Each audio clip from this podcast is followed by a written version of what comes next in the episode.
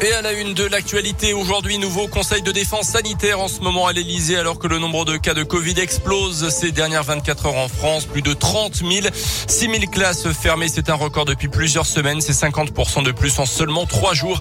De nouvelles mesures de restriction devraient donc être décidées dans les prochaines heures. Greg Delsol. Oui, d'abord la question de l'extension de la troisième dose du vaccin, au moins pour les plus de 40 ans, voire pour tous les adultes. Il faudra respecter un délai de six mois après la fin du schéma complet de vaccination Selon Olivier Véran, il y a très peu de quadragénaires qui sont déjà à six mois de la deuxième dose. Ça arrivera progressivement au mois de décembre, donc ça nous donne la possibilité de nous organiser si la décision était entérinée. Fin de citation. Reste aussi à savoir si cette dose de rappel sera nécessaire pour conserver son passe sanitaire. Le Conseil de défense pourrait également décider de rendre à nouveau le masque obligatoire dans certains lieux clos, par exemple les salles de spectacle et de cinéma. Par contre, pour l'instant, la question du retour du télétravail comme étant la norme ne serait pas d'actualité actualité. Le MEDEF est contre et le gouvernement ne souhaiterait pas de nouvelles contraintes pour les entreprises pour ne pas gêner la reprise économique. Merci Greg. À noter qu'après Jean Castex, la ministre de l'Insertion, Brigitte Klinkert, a été testée positive à la Covid. Elle ne présente pas de symptômes mais se met à l'isolement. Et puis en Auvergne, fermeture de l'école maternelle de Mézel et de Brassac-les-Mines également. Là-bas, une grande opération de dépistage est prévue aujourd'hui pour les enfants et leurs parents.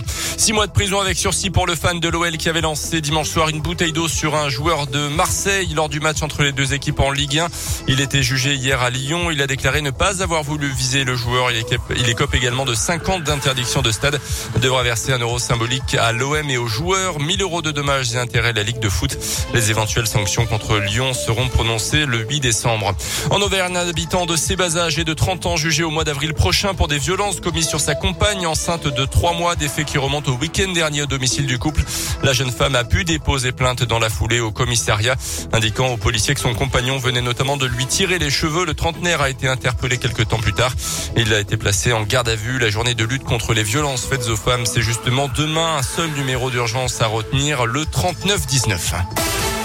L'AFM Téléthon va peut-être changer leur vie. L'événement national aura lieu comme chaque année les 3 et 4 décembre. L'an dernier, plus de 58 millions d'euros avaient été euh, collectés. De l'argent dont peuvent bénéficier certains malades. Par exemple, ceux qui vivent en Auvergne-Rhône-Alpes. C'est le cas de Margot, une jeune grenobloise de 24 ans atteinte d'une myopathie des ceintures. C'est une maladie qui la prive petit à petit de l'usage de ses muscles.